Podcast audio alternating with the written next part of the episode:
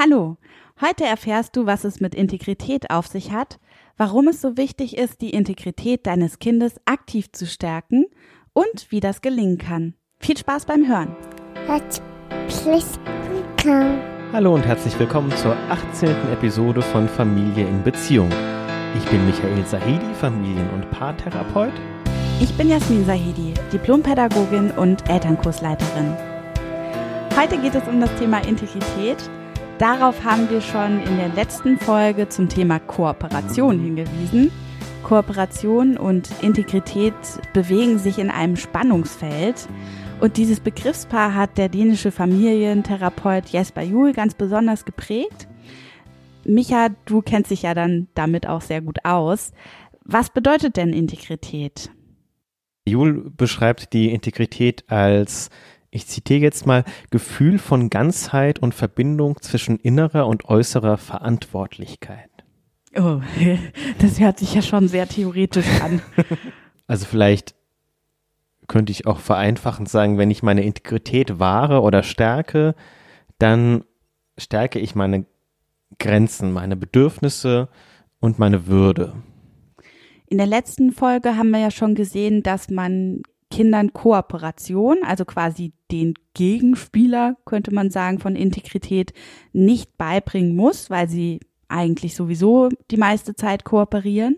Genau, aber wenn es jetzt darum geht, im Zusammenspiel mit anderen die eigene Integrität zu wahren und zu festigen, dann brauchen Kinder sehr wohl unsere Unterstützung. Okay, und warum ist es so wichtig, die Integrität der Kinder auch aktiv zu stärken? Weil Kinder prinzipiell zwar in der Lage sind, ihre eigene Integrität zu wahren, aber sobald es irgendwie zum Konflikt kommt zwischen der Wahrung der eigenen Integrität und der Kooperation mit engen Bezugspersonen, also sprich mit den Erwachsenen, dann werden sich Kinder in der Regel für die Kooperation entscheiden, auch auf Kosten der eigenen Integrität. Hast du da ein Beispiel auch dafür? Mhm. Also, wir beide haben ja zum Beispiel so ein bisschen Thema mit Essen. Und manchmal ertappe ich mich auch dabei, dass ich zum Beispiel mich frage, warum habe ich denn das jetzt eigentlich gerade gegessen? Oder warum habe ich das jetzt aufgegessen? Und wir bewundern das ja immer beim Tommy, dass er wirklich einfach aufhört, wenn er satt ist. Genau, egal ob noch ein halber Teller übrig ist oder nur noch ein einziger letzter Happen, das ist dann egal. Er hört dann einfach auf und lässt dann den Rest liegen. Ja, genau. Und wenn wir jetzt zum Beispiel insistieren würden, dass er doch bitte aufessen soll, oder wenn er spüren würde, dass wir uns irgendwie Sorgen machen, dass er nicht genug isst, oder umgekehrt, wenn er einfach nur spüren würde, dass es uns irgendwie mit Stolz erfüllt oder mit Erleichterung, dass er auf ist, dann würde er mit der Zeit dieses Gespür, dieses gute Gespür für sich selbst und seinen Körper verlieren und würde einfach mitspielen und würde einfach immer aufessen. Und das klingt jetzt so nach einem relativ harmlosen Beispiel, aber vielleicht kann man sich das schon vorstellen, in welche Richtung das dann geht. Also das nimmt dann schnell auch so selbstzerstörerische Züge an, wenn ich mein eigenes Gespür verliere für meinen Körper. Mhm. Und wenn ich dann zum Beispiel häufig überesse oder im Zusammenhang mit Essen Kontrollverlust erlebe, ja. Mhm. vielleicht kennen das ja auch einige unserer Hörerinnen und Hörer. Mhm. Ja, es geht auch nicht nur um solche Verhaltensweisen, die Kinder lernen oder verlernen, sondern es geht eigentlich viel tiefer. Also es geht um deren Selbstbild und deren Selbstwertgefühl. Und die Sache ist halt, wenn Erwachsene die Grenzen von Kindern missachten, dann stellen die Kinder nicht etwa das Verhalten der Erwachsenen in Frage, sondern Kinder kommen immer zu dem Schluss, dass mit ihnen selbst irgendwas nicht stimmt.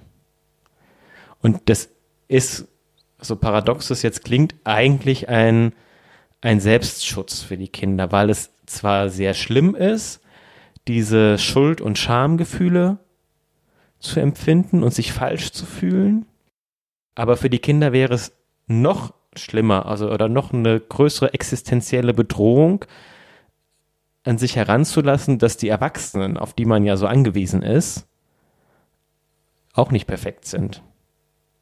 Und daher kommt dieses, dieses komische Paradox, dass eigentlich je empathiebefreiter Erwachsene sind und je liebloser, desto mehr tendieren Kinder dazu, diese Erwachsenen zu idealisieren. Und desto mehr tendieren Kinder dazu, sich absolut loyal zu verhalten. Okay, also das waren jetzt die Folgen davon, wenn wir die Integrität der Kinder nicht respektieren und nicht aktiv fördern. Und wie sähe das jetzt aus, wenn wir das tun würden? Also wenn wir tatsächlich die Integrität unserer Kinder aktiv stärken? Dann wächst in Kindern das Gefühl, grundlegend in Ordnung und wertvoll zu sein. Das wollen wir doch alle für unsere Kinder. Ja, ja, das sagen wir alle, dass wir selbstbestimmte und starke Persönlichkeiten als Kinder haben wollen. Aber sind wir auch im Alltag wirklich bereit, dann die Konsequenzen zu tragen, die das auch hat und die Opfer zu bringen, die das vielleicht auch bedeutet? Öh. Opfer? Äh, was für Opfer meinst du denn da? Ja, ich meine, das auch auszuhalten, wenn mein Kind vielleicht nicht jederzeit höflich und gehorsam ist. Oder als Erwachsener häufiger auch mal ein Nein zu hören von meinem Kind oder eine Kritik. Denn mein Kind wird mich dann, wenn es eine starke Integrität hat, an all seinen Gefühlen und seinen Meinungen und auch seiner Meinung über mich teilhaben lassen. Und es wird ja auch tatsächlich ein realistischeres Bild von mir haben, weil es in der Lage ist, auch meine anstrengenden Seiten, meine Schwächen in sein Weltbild zu integrieren. Und das heißt, ja, also eigentlich verlangt das eine richtige, bewusste Entscheidung auch von mir, ja. dass ich das Selbstwertgefühl meines Kindes stärken will. Da muss ich mich schon bewusst letztlich damit auseinandersetzen und darauf einlassen. Genau, wenn ich nicht will, dass das so eine Sonntagsrede wird mit mhm. der Integrität. Also wenn ich das ernst meine mit der Integrität, dann tue ich gut daran, mich zu fragen, was möchte ich denn? Also möchte ich ein angepasstes, höfliches, freundliches Kind, das auch Ansichten und Meinungen hat, die mir immer genehm sind und das quasi nach dem vierten Gebot lebt, also du sollst Vater und Mutter ehren, oder möchte ich ein Kind, das vor sich selbst gerade stehen kann und das mit sich und der Welt im Reinen ist und das mich ehrlich und aufrichtig an seinem Leben teilhaben lässt. Was ja nicht immer heißt, dass das Kind dann automatisch unfreundlich sein muss. Nee, es ist halt dann ehrlich. Ich weiß dann, bei einem integren Kind weiß ich, wenn das was Nettes sagt, dass es auch was Nettes meint. Mhm. Und ja, wenn ich jetzt mal mit Blick in die Zukunft, das sage ich auch manchmal Eltern, quasi wie eine kleine Fantasiereise. Was, was möchtet ihr eigentlich in 20 Jahren, wenn euch dieses Kind als Erwachsener besuchen kommt? Wollt ihr dann ein Kind, das quasi aus einem Schuldgefühl oder einem Pflichtgefühl heraus ab und zu mal kommt und dann haltet ihr Kaffeekränzchen und dann könnt ihr ein paar Nettigkeiten austauschen? Oder wollt ihr wirklich ein Kind, das auch als Erwachsener noch das Gefühl hat, mit meinen Eltern, mit denen kann ich über alles reden. Da kann ich einfach ich selbst sein. Denen erzähle ich auch sofort, wenn es mir richtig dreckig geht. Und generell, also möchte ich ein Kind, das nach der Pfeife von anderen tanzt und immer das macht, was irgendwelche anderen von ihm wollen oder was alle machen. Möchte ich eins, das alles über sich ergehen lässt eins, das nach oben buckelt und nach unten tritt? Oder habe ich lieber ein Kind, das manchmal unbequem ist oder kratzbürstig, aber wirklich die Verantwortung übernimmt für sich selbst und sein eigenes Wohlergehen?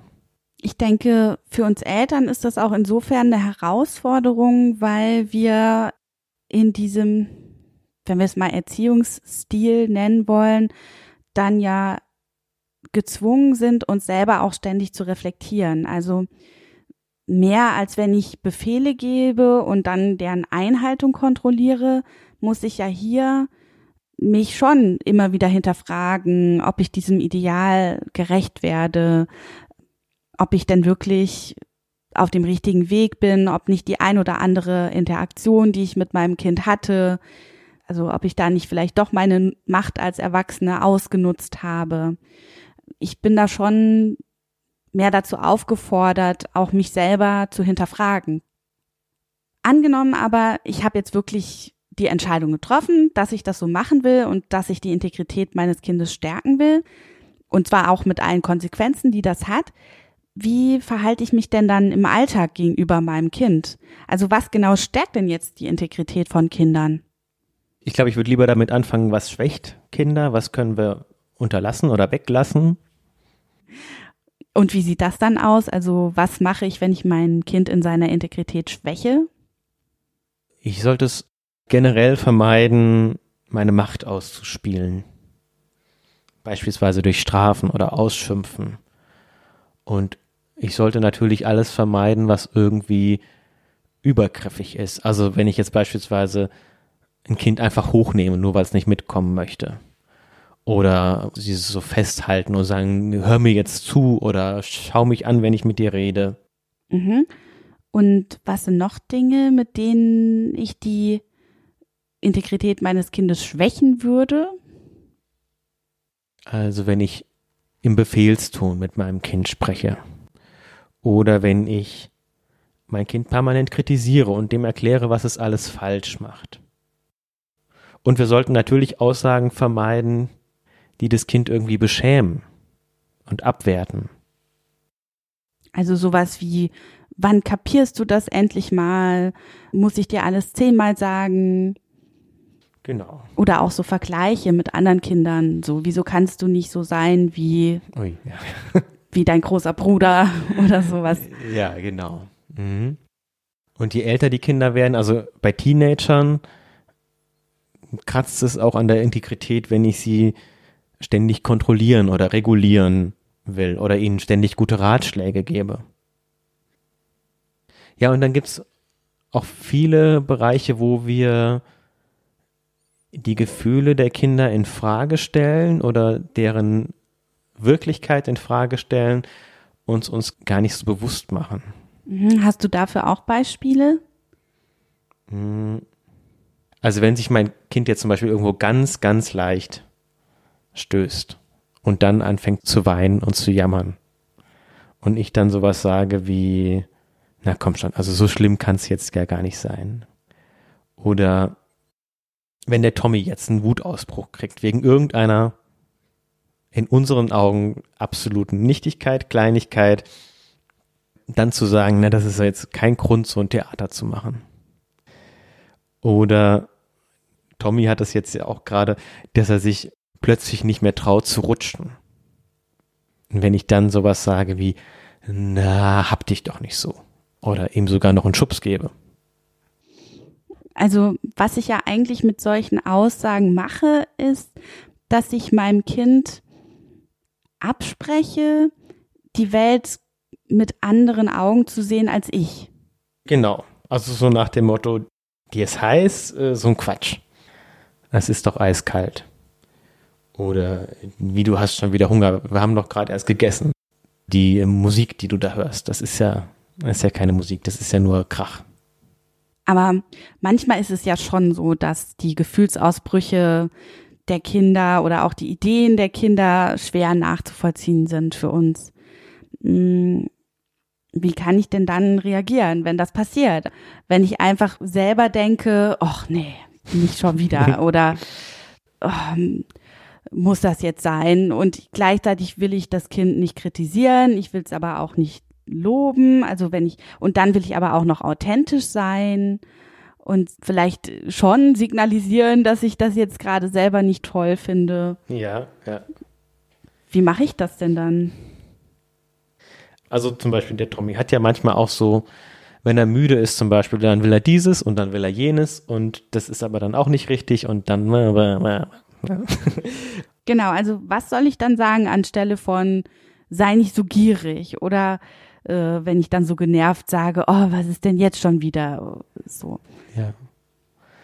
Im Idealfall, was ich immer machen kann und was auch tatsächlich die Integrität von Kindern stärkt, ist erstmal einfach aufrichtiges Interesse zu signalisieren. Dem, was mein Kind mir da mitteilt, möglichst wertfrei und interessiert zu begegnen. Was ja auch nicht immer so einfach ist. Nö. ist es auch nicht. Nee. Aber ich sag mal, uh, fake it till you make it. Und äh, was immer gut ist, dem Kind einen Namen für sein Gefühl zu geben. Also nach dem Motto, hm, du hast jetzt so große Lust, gleich noch ein zweites Eis zu essen. Oder okay, dein Freund hat jetzt ein neues iPhone und du bist jetzt total verärgert und genervt, dass du noch dieses alte Modell hast. Mhm. Also zum Beispiel auch statt sei nicht so eifersüchtig, könnte ich sagen, du findest es nicht gut, wenn ich so viel Zeit mit deinem kleinen Bruder verbringe. Genau. Oder statt sei nicht so ein Angsthase, ähm, okay, heute hast du Angst zu rutschen. Mhm. Oder anstelle von zerbrich dir mal nicht den Kopf, könnte ich auch sagen, das scheint dich wirklich zu beschäftigen. Exakt, genau. Und da könnte man jetzt noch tausend Beispiele finden. Also diese ganzen Aussagen wie, hör jetzt auf zu jammern, sei nicht so faul, sei nicht so ungeduldig. Äh Oder immer hängst du nur am Computer und diese immer Aussagen. Genau. Also im Idealfall gelingt mir das, auf solche impliziten oder expliziten Abwertungen zu verzichten und stattdessen dem Kind einfach Worte zu geben für die Gefühle, die es nun mal hat und die es ja auch haben darf und einfach die Botschaft auszusenden, ich sehe dich, ich nehme dich ernst, ich bewerte das nicht.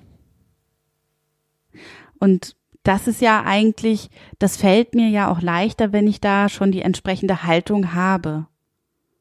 Ja, und ich gebe ja zu, dass das nicht auch für mich nicht leicht ist. Dieses Wertfreie.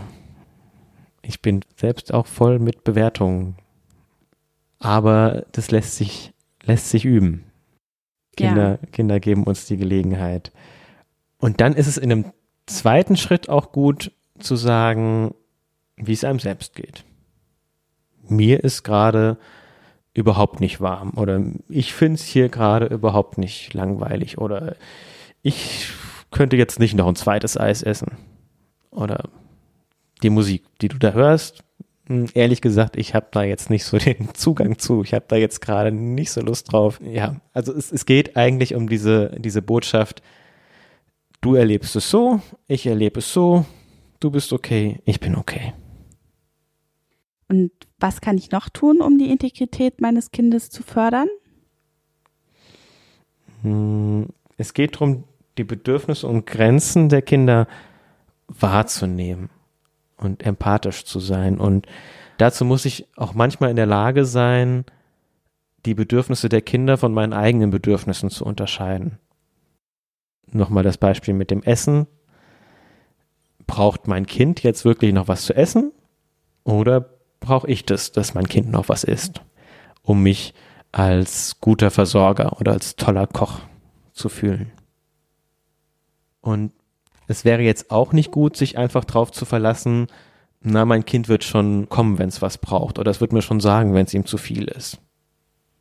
Weil gerade das können ja Kinder nicht so sehr, beziehungsweise da haben sie ja immer diesen Drall in Richtung zu viel Kooperation. Und da ist es dann wichtig, dass ich als Erwachsener möglichst schon die Dinge antizipieren kann oder schon die ganz feinen Signale auch wahrnehmen kann.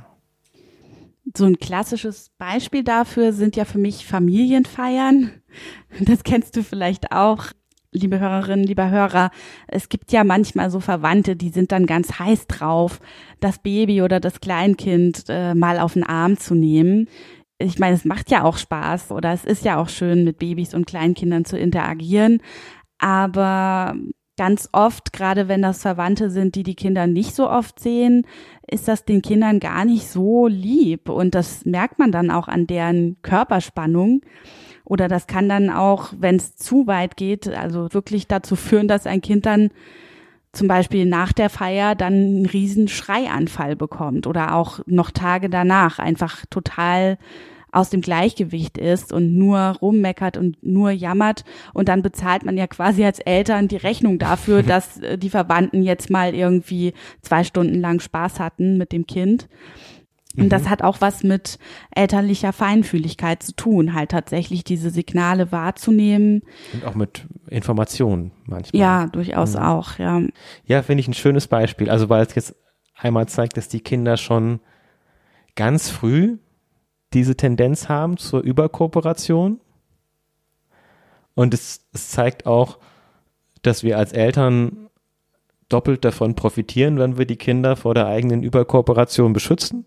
Also es beschert uns unter Umständen eine ruhigere Nacht im wahrsten Sinne und es stärkt auch wirklich die Integrität unseres Säuglings in dem Beispiel. Aber das hört auch später nicht auf. Also Kinder haben diese Tendenz zur Überkooperation noch sehr lange und da tun wir als Erwachsene gut daran, Kinder vor sich selbst zu schützen oder manchmal auch vor anderen Menschen zu schützen, die ihnen nicht gut tun. Und wenn sie größer sind, kann ich auch darüber sprechen und sagen, okay, du hast da jetzt zugesagt.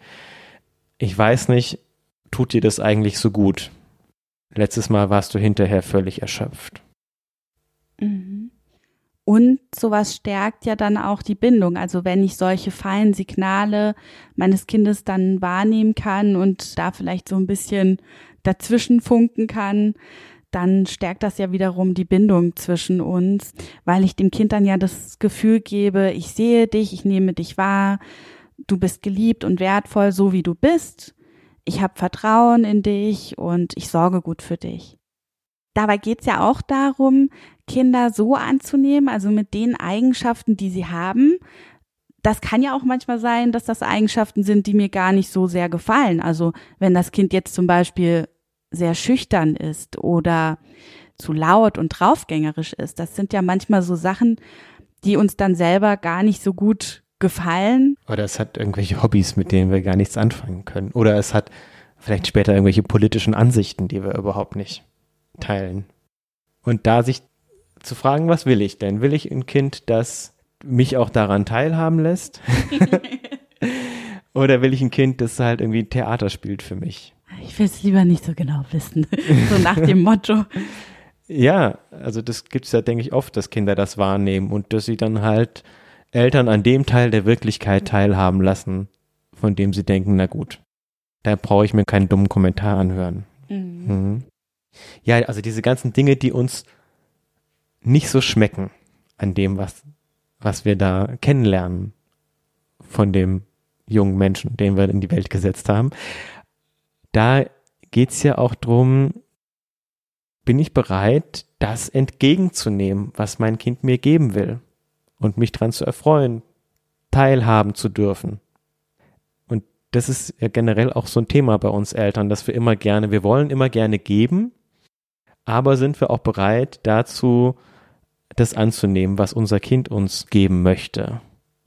Da spielt es ja auch rein, dass wir einmal diese Aufgabe haben, Kindern eine gewisse Nestwärme zu geben und eine Sicherheit und eine gute Atmosphäre und gleichzeitig aber auch die Gelegenheit, einen wertvollen Beitrag zu leisten.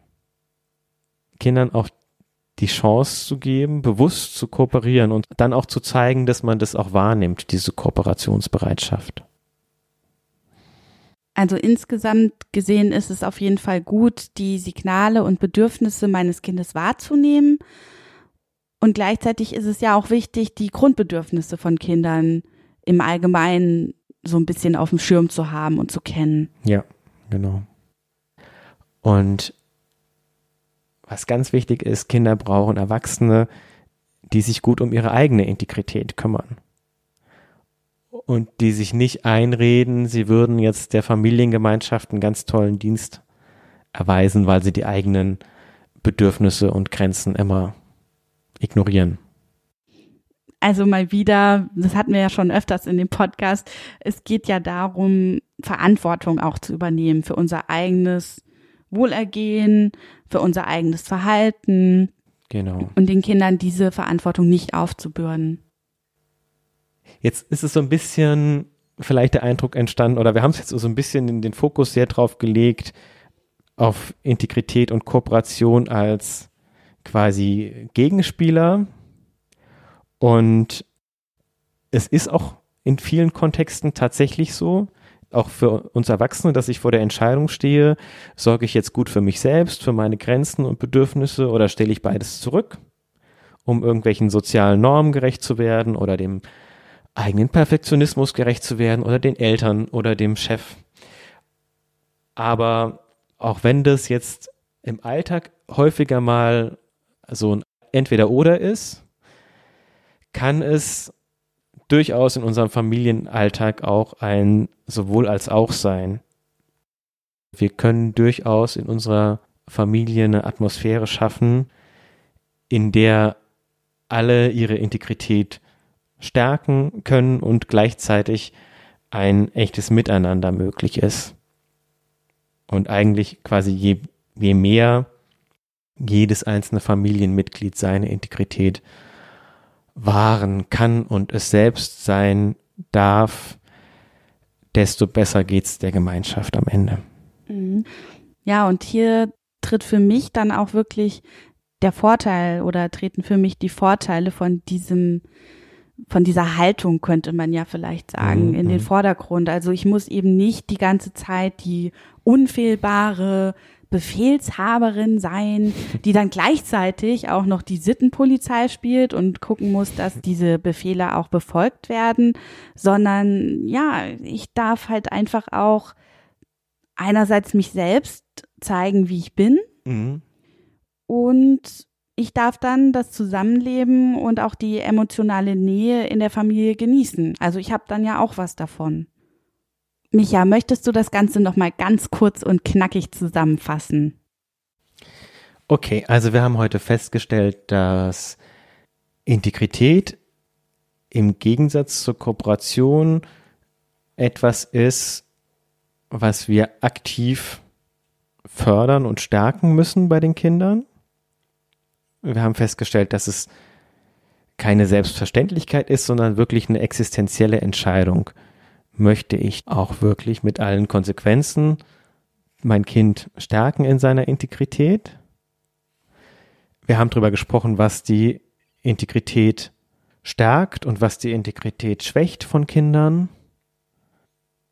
Alles, was Kindern hilft, ein gutes Gespür zu entwickeln für die eigenen Gefühle, Werte, Bedürfnisse, Grenzen, ist gut für deren Integrität und alles, wo wir darüber hinwegwalzen, ist schlecht für die Integrität unserer Kinder. Wir haben festgestellt, dass es kurzfristig manchmal herausfordernd sein kann, die Integrität unserer Kinder zu wahren und zu stärken und dass es auch nicht immer nur schön ist in seinen Konsequenzen, aber langfristig ein Riesengeschenk für unsere Kinder ist und auch für uns selbst. Weil wir letztlich eine ganz andere Beziehungsqualität und nochmal eine ganz andere Tiefe von Begegnung dadurch auch ermöglichen. Wenn du uns ein Feedback hinterlassen möchtest oder eine Frage hast, die wir hier im Podcast besprechen sollen, dann kannst du uns gerne diese hinterlassen auf unserer Seite familienwerkstatt.online. Und wenn du darüber nachdenkst, in deiner eigenen Familie eine Veränderung anzustoßen oder die Veränderung vielleicht schon im Gange ist und du möchtest da gerne eine 1 zu 1 Begleitung haben, dann kannst du sehr gerne auf unserer Webseite ganz einfach dich für ein kostenloses Erstgespräch eintragen. Bis zum nächsten Mal. Tschüss. Tschüss. Tschüss.